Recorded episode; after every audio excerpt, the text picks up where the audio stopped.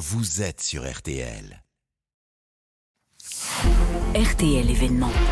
Et l'événement ce matin, c'est cette enquête RTL sur les achats de voitures neuves et les délais d'attente. Sont-ils toujours aussi longs? C'est vous, Christophe Bourreau, qui avez enquêté. Bonjour. Bonjour. Est-ce que la situation s'améliore? Oui, et c'est la bonne nouvelle. Exemple pour deux modèles stars du marché les plus vendus, les délais de livraison sont plus courts en ce mois de février par rapport à septembre dernier. C'est ce que constate Grégory Pelletier, rédacteur en chef de l'Argus. Aujourd'hui, le délai moyen pour une Renault Clio, on est sur 2-3 mois maximum. On était plutôt sur 4 à 5 mois euh, il y a encore 6 mois. Sur une 208, on est euh, en moyenne euh, sur 3-4 mois. Alors ça, c'est une moyenne, car quand vous appelez un concessionnaire, eh bien, il reste prudent. Pour preuve, je me suis fait passer pour un acheteur de Peugeot 208, me renseignant sur les délais de livraison, et voici les réponses. Les délais sont très longs. En ce moment, c'est compliqué. Je vais vous le dire honnêtement, ça peut devenir très long par moment. 4 mois, 3 mois. 5 mois, 6 mois, 2 mois.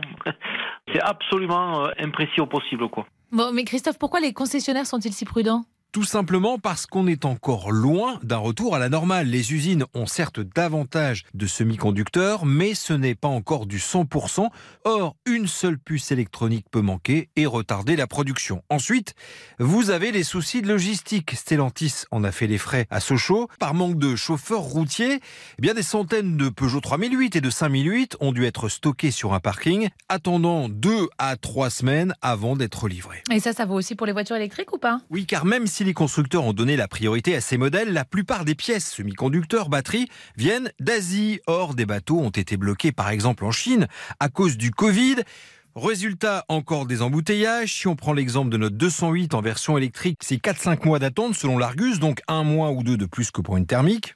Et puis, si on va sur les hybrides, c'est 5 mois pour une Toyota Yaris, c'est-à-dire que ça n'a quasiment pas bougé depuis septembre dernier. Bon, et pour certaines marques, ça peut être encore plus long. Oui, alors là, c'est le cas de certains modèles très haut de gamme, je pense à Audi, Mercedes ou encore pour une Alpine A110, les délais peuvent grimper jusqu'à un an, voire un peu plus. Bon, du coup, Christophe, qu'est-ce que vous nous conseillez pour être livré plus vite?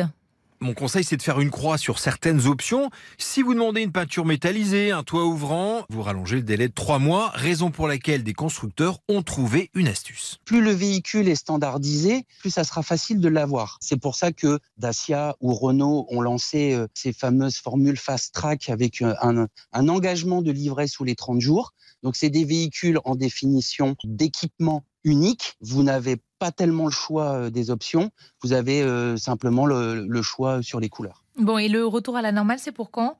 Alors, pour les professionnels, c'est clair, pas avant la fin de l'année, mais ça va s'améliorer. En revanche, si les délais ben, vont se raccourcir, les prix des voitures devraient continuer de flamber. Comptez plus de 25 000 euros désormais pour une neuve. C'est un bond de 21% en deux ans. Bilan, ça s'arrange euh, doucement, mais a priori, sûrement en tout cas pour les délais. Enquête RTL.